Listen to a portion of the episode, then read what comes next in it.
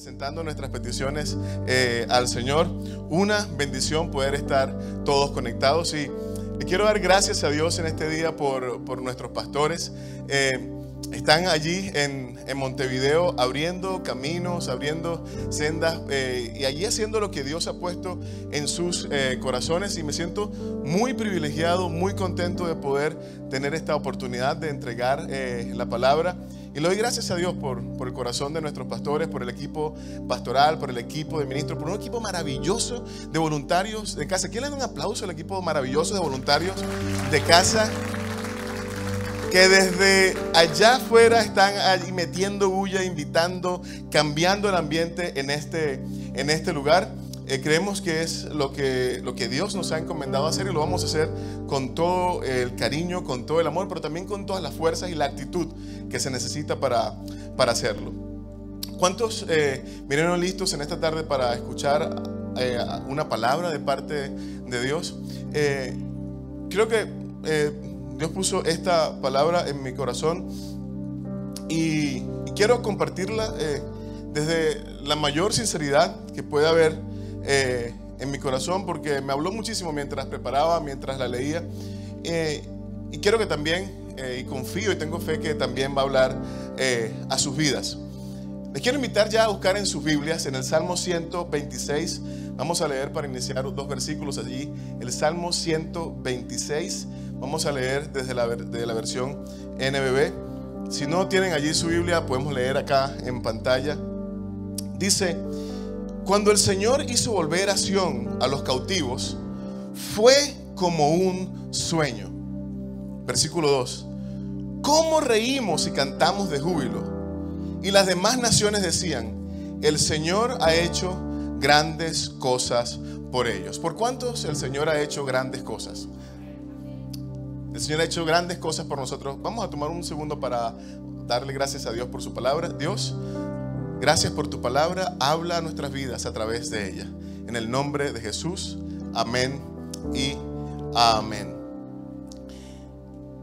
No sé si les ha pasado que han estado en un lugar y de repente, no sé, en un restaurante, en el mall, en algún sitio, en la calle, de repente todo el mundo comienza a mirar hacia un lado y y se crea una, una conmoción eh, y uno pregunta, ¿y quién es esa persona? ¿Quién es eh, o esas personas que están allí a las que todo el mundo les quiere prestar atención? Puede ser si les ha pasado que han estado en algún lugar y se han encontrado con eh, ese actor o actriz que tanto han admirado o un deportista. No sé si a alguno le ha pasado y se han sentido tentados a acercarse, pedirle una foto o hasta un autógrafo. Eh, algunos hemos pedido el autógrafo, hemos pedido la, foto. Eh, y pareciera que estas personas cuando llegan al lugar cambian el ambiente. Eh, bien sea porque son famosos o bien sea porque son personas muy reconocidas o porque no son muy bien recibidas. Quizás eh, algún político que la gente no quiere cerca y también causa algún tipo eh, de conmoción alrededor. Y sabes, eh, siempre hay personas que, que, se convierten en un atractivo, personas que hacen que todos de una u otra manera tengan algo que ver, algo que decir, algo que, que la atención centrarla en esas personas y y en el siglo pasado, suena como hace muchos años, pero el siglo XX, la mayoría de los que estamos acá nacimos en el siglo XX, eh, eh, hay caras que se convirtieron en íconos. Es decir, no hace falta que a esas caras, a esas fotografías, nadie les coloque un nombre porque todo el mundo las reconoce. Si ven a un señor de cierta edad con el cabello así alborotado y con una mirada medio perdida y ojitos caídos, todo el mundo dice, Einstein. Enseguida, no hace falta que haya una leyenda que diga él es Einstein. O, eh, no sé, o Marilyn Monroe o Audrey Hepburn, eh, ya un poquito más, eh, más antiguo. o no sé, la princesa Diana. No, hay, no hace falta colocarle a, una fotografía de la princesa Diana la leyenda que diga ella es Diana de Gales, porque todo el mundo sabe quién es esa persona. Y nos pasa a menudo con gente con gente famosa. No hace falta, o gente connotada, que los identifiquemos porque sabemos eh, quiénes, quiénes son. Y cuando leo eh, este pasaje y leo el versículo 2, me llama la atención en la segunda parte porque dice, las demás naciones decían, las naciones que observaban lo que Dios había hecho con eh, Israel, las demás naciones decían, dice el salmista, el Señor ha hecho grandes cosas por ellos. El Señor ha hecho grandes cosas por ellos. Y al leerlo pregunto, ¿quiénes son esos ellos? Porque ellos es alguien, ellos es muchas personas, pero a la vez nadie. Si usted dice, eh, ellos me dijeron que tenía que hacer tal cosa y le preguntamos, ¿pero quién? Bueno, alguien. Cuando no queremos señalar, no queremos identificar dentro de una multitud, utilizamos un pronombre eh, genérico, ellos o algunos o aquellos o esos. Hay una versión del versículo, de este versículo, eh, que dice, el Señor ha hecho grandes cosas por ellos o por aquellos, por esos. Y me pregunto, ¿quiénes son ellos por los que el Señor ha hecho grandes cosas? Y en esta, en esta tarde me gustaría que, que viéramos un poco quiénes son esos ellos por los cuales el Señor ha hecho grandes cosas. Y el salmista se refiere a aquellos que habían sido cautivos y que Dios había hecho algo maravilloso y los había regresado de su cautividad. Habían pasado años en el exilio, en una nación lejana, como esclavos, eh, escuchando un idioma que no era su idioma, escuchando, recibiendo aromas que no eran los aromas de su ciudad. Eh, el paisaje no era el paisaje en el que ellos habían crecido, pero sin embargo las naciones notaban que Dios había hecho grandes cosas y cosas notorias por ellos. Y cuando se refieren a ellos, creo que el salmista se está refiriendo en un, primer lugar a ellos o aquellos que creen en Dios. Y el primer punto que quiero compartir ya en esta, en esta noche contigo, al preguntar y al tratar de responder las preguntas, ¿quiénes son ellos? Que es el nombre de este mensaje. ¿Quiénes son ellos? Quiero decirte que ellos son los que le creen a Dios. Aquellos que disfrutan las grandes cosas que Dios ha hecho son ellos o son aquellos que creen a Dios. En Marcos 9, versículo 23 y versículo 24, Leo PT dice, Jesús le dijo, no digas si puedes hacer algo, todo es posible para el que cree. Un hombre le dice a Jesús, Señor, si tú puedes hacer algo, quiero que hagas algo. Y Jesús le responde, no digas eh, si puedes hacer algo, porque para el que cree, todo es posible. Enseguida el papá del muchacho gritó muy fuerte, creo, ayúdame a creer aún más. Ellos son aquellos que creen. Por eso son por los que Dios hace cosas grandes y cosas maravillosas. Esos son los que al llegar al lugar, a, los, los que eh, dan testimonio del, favor de Dios, del poder de Dios, de la gracia de Dios para sus vidas, son esos a los que el salmista se refiere y dice, hey, las naciones tienen que darse cuenta, no pasan ah, inadvertidos, todos notan que hay alguien que ha recibido el favor de Dios, pero esos que reciben el favor de Dios son aquellos que le creen a Él. Y es el primer llamado en esta noche que si queremos ver el favor de Dios y convertirnos en ese grupo de ellos que reciben el favor de Dios, el primer paso es creerle a Dios. ¿Sabes? Eh, yo creo que Dios tiene mucho más fe en nosotros que muchos de nosotros fe en Dios. Dios tiene mucha más confianza en cada uno de nosotros, en lo que podemos hacer, en lo que podemos lograr en sus manos, que lo que nosotros realmente en muchas ocasiones podemos confiar y expresar en nuestra fe de lo que Dios puede hacer en nosotros, a través de nosotros y por nosotros. Nosotros tendemos solo a creer cuando vemos. Y la fe se trata de creer sin ver y porque vemos y porque creemos, entonces las cosas ocurren. ¿Quiénes son ellos? Ellos son los que creen en Dios, aun cuando las cosas no están ocurriendo. Aun cuando el panorama no se ve eh, para nada alentador, ellos, los que creen, son los que ven las grandes cosas que Dios hace.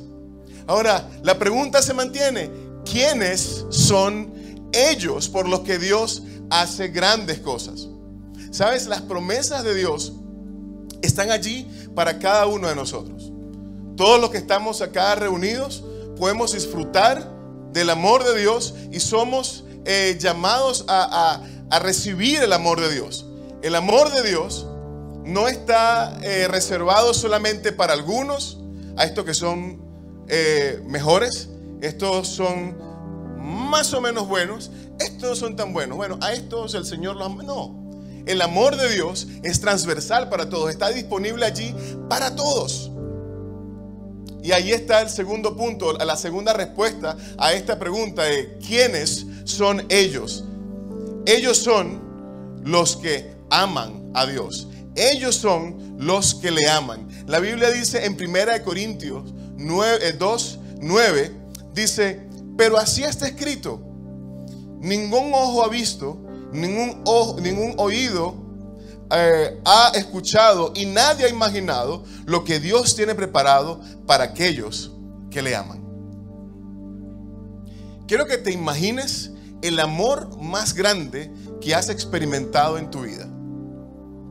Eh, las madres que están acá pueden evocar y recordar el amor que sienten por sus hijos. Los padres, el amor que pueden sentir por sus hijos. O los enamorados, el amor que sentimos por nuestras esposas, las esposas por sus esposos. Y puedes pensar en el amor más grande.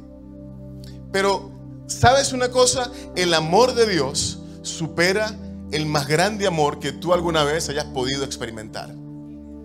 Su amor es tan grande, su amor es tan inexplicable su amor es imposible de medir, su amor es imposible de enmarcar y Dios tiene cosas reservadas para aquellos que le aman. Pero no son cualquier cosa. Mira, cuando tú amas a alguien y vas y compras un regalo, a lo mejor vas a una tienda y le vas a comprar un regalo a, tu esposa, a tu hijo, a tu hija, a, un amigo, a alguien especial, a, a papá, a mamá. Quizás vas y buscas algo que tú sientas que es representativo, algo que realmente tenga un valor importante, algo que esa persona pueda disfrutar. Ahora, imagínate el tamaño del amor de Dios que dice que las cosas que Él tiene reservadas para aquellos que le aman son tan grandes que ningún ojo ha visto, ningún oído ha oído y ninguna mente ha podido siquiera imaginar lo que Dios tiene para aquellos que les aman. Para aquellos que les aman. Y quiero decirte esto, somos beneficiarios del amor de Dios. Tenemos allí su gracia, tenemos su favor, pero aquellos que le aman a Él tienen un lugar especial en el corazón de Dios porque ellos se hacen acreedores de una gracia y una bendición especial que está disponible para todos y cada uno de nosotros en esta tarde. No se trata, no se trata de un amor limitado, no se trata de una bendición limitada, sino de algo que es tan grande que nadie puede imaginar, que nadie puede describir. ¿Quiénes son aquellos por los que Dios hace cosas maravillosas? ¿Quiénes son ellos? Ellos son los que aman a Dios. Esos son los que disfrutan de esas grandes cosas. Jesús habla con los discípulos y en Juan 15, 7 les da una, una recomendación. Jesús dice,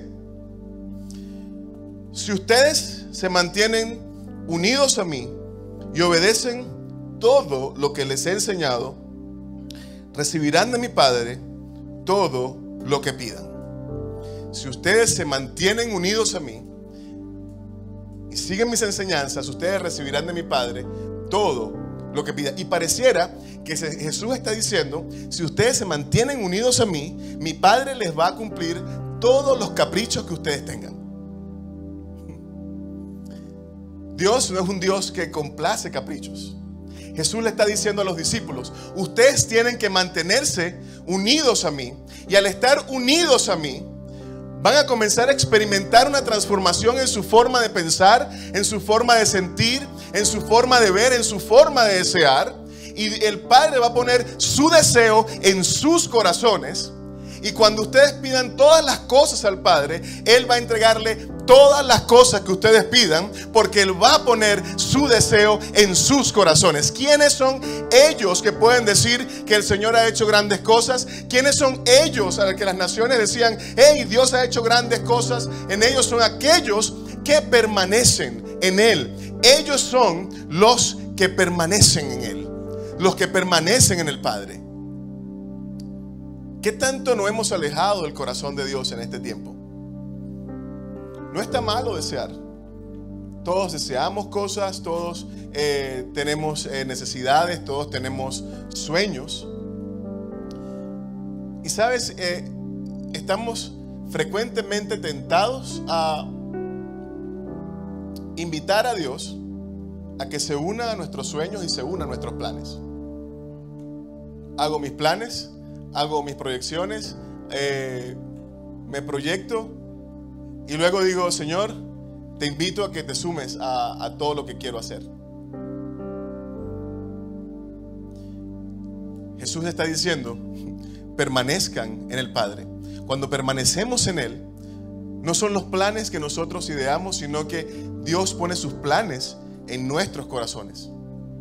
Y ya no somos nosotros invitando a Dios a ser parte de, de nuestros planes, sino que nosotros nos sumamos al plan de Dios para nuestras vidas. Y saben, los planes de Él son tan maravillosos, son tan increíbles para cada uno de nosotros, que como acabamos de leer hace un momento, no hay mente humana que pueda medir, que pueda describir los planes de Dios para nuestras vidas. Ese es el plan en el que yo quiero estar. A veces nos apartamos del plan de Dios y no nos damos cuenta qué tan lejos nos hemos ido del plan de Dios para nuestra vida.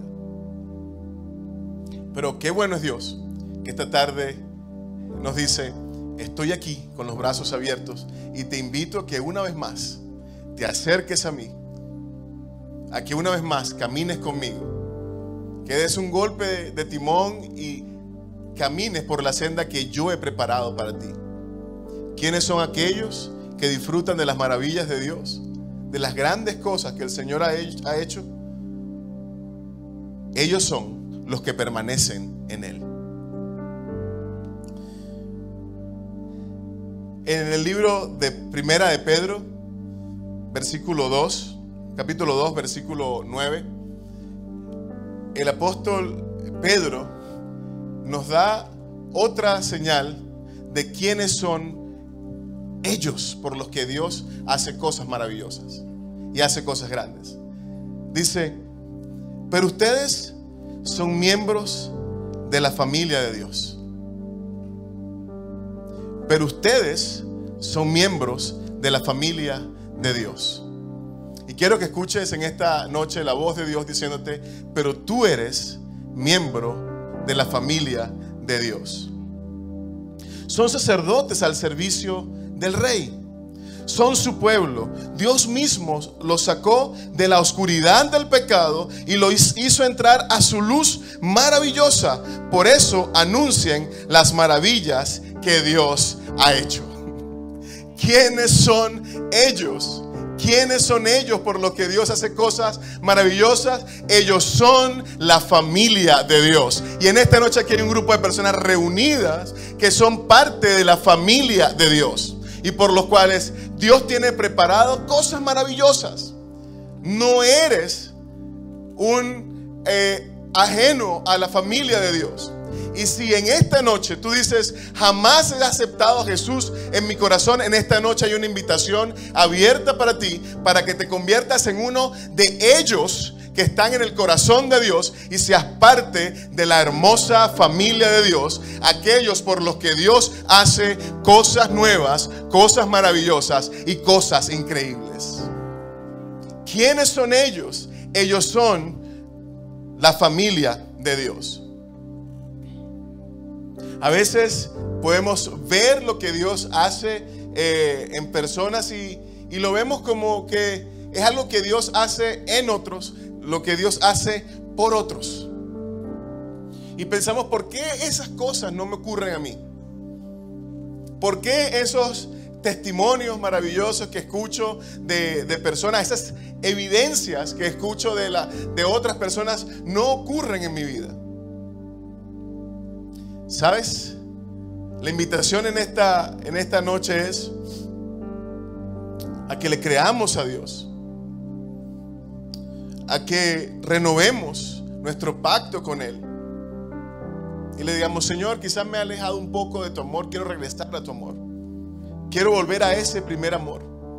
A eso que me hacía eh, vibrar de emoción cuando escuchaba tu palabra, cuando cantaba, cuando oraba. Quiero regresar a ese momento importante en mi vida.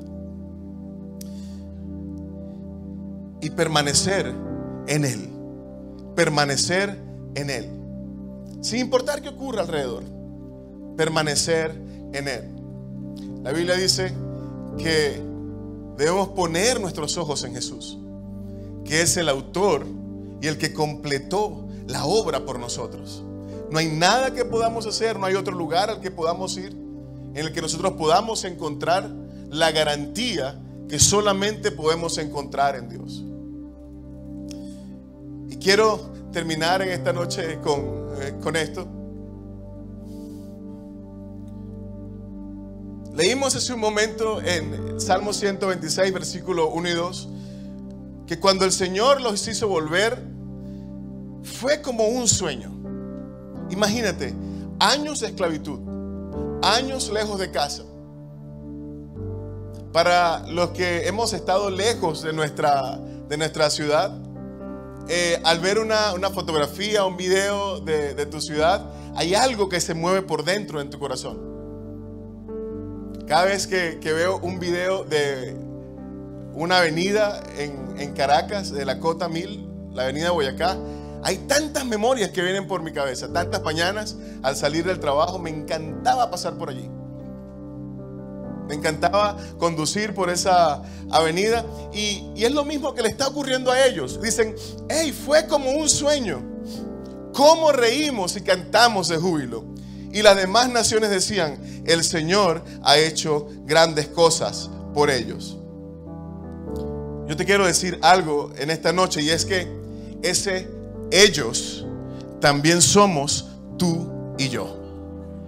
Ese ellos también somos tú y yo. El Salmo 126 sigue diciendo, el versículo 3, sí, el Señor ha hecho cosas maravillosas por nosotros Qué alegría. ¿Por quién el Señor ha hecho cosas maravillosas en esta noche? ¿Por quién puede decir yo tengo evidencias de lo bueno que Dios ha sido conmigo? No es algo que tengo que ver en la vida de los demás, sino algo que yo también puedo ver expresado en mi vida y puedo ver la mano de Dios hacer cosas maravillosas en mi vida. Y dice el versículo 4, haz volver a nuestros cautivos como haces volver los arroyos al desierto. Imagínate el desierto árido y de repente un arroyo de agua que comienza a correr allí, vida comienza a brotar y en esta noche creo que hay un río que sale de, la casa de Dios para satisfacer nuestras vidas, para darnos aguas en la sequedad y comenzar a revivirlo aquello que quizás en nuestra vida ha estado seco y muerto por tanto tiempo. Sigue diciendo el versículo 5, los que siembran con lágrimas cosecharán con alegría. ¿Quiénes son ellos? Somos tú y yo que quizás en algún momento con lágrimas hemos sembrado y decimos, Señor, ¿hasta cuándo? No te preocupes, los que siembran con lágrimas, con alegría van a cosechar. Plantaron llorando sus semillas y regresarán cantando y trayendo la cosecha. Dios no ha terminado contigo, Dios no ha terminado con ninguno de nosotros y hay un mejor momento para cada uno de nosotros, solo si, solo si permanecemos en la presencia de Dios, solo si permanecemos allí unidos al Padre, solo si recordamos que Él nos ama, solo si sabemos y recordamos que somos su familia, entonces cuando alguien diga quiénes son aquellos por los que Dios hizo algo maravilloso, nosotros podemos decir, hey, yo soy parte de esa multitud, yo soy evidencia de su presencia porque yo permanezco en Él, yo he permanecido en Él y Él sí puede hacer cosas maravillosas en mi vida. ¿Quiénes son ellos? Ellos también somos tú y yo. Ellos también somos tú y yo. Solo si, solo si permanecemos en Él. Solo si permanecemos en Él y permanecemos en su amor. ¿Quiénes son ellos? quiero terminar con esto. Ellos son aquellos que están guardados en el corazón de Dios. Aquellos son cuyos nombres han sido grabados en la palma del Señor. El libro de Isaías, versículo, capítulo 49, dice, Israel dijo, el Señor se olvidó de mí. El Señor ya no se acuerda de mí. Y la respuesta de Dios es la respuesta en esta noche para nosotros. ¿Acaso la madre puede olvidarse del hijo de su vientre?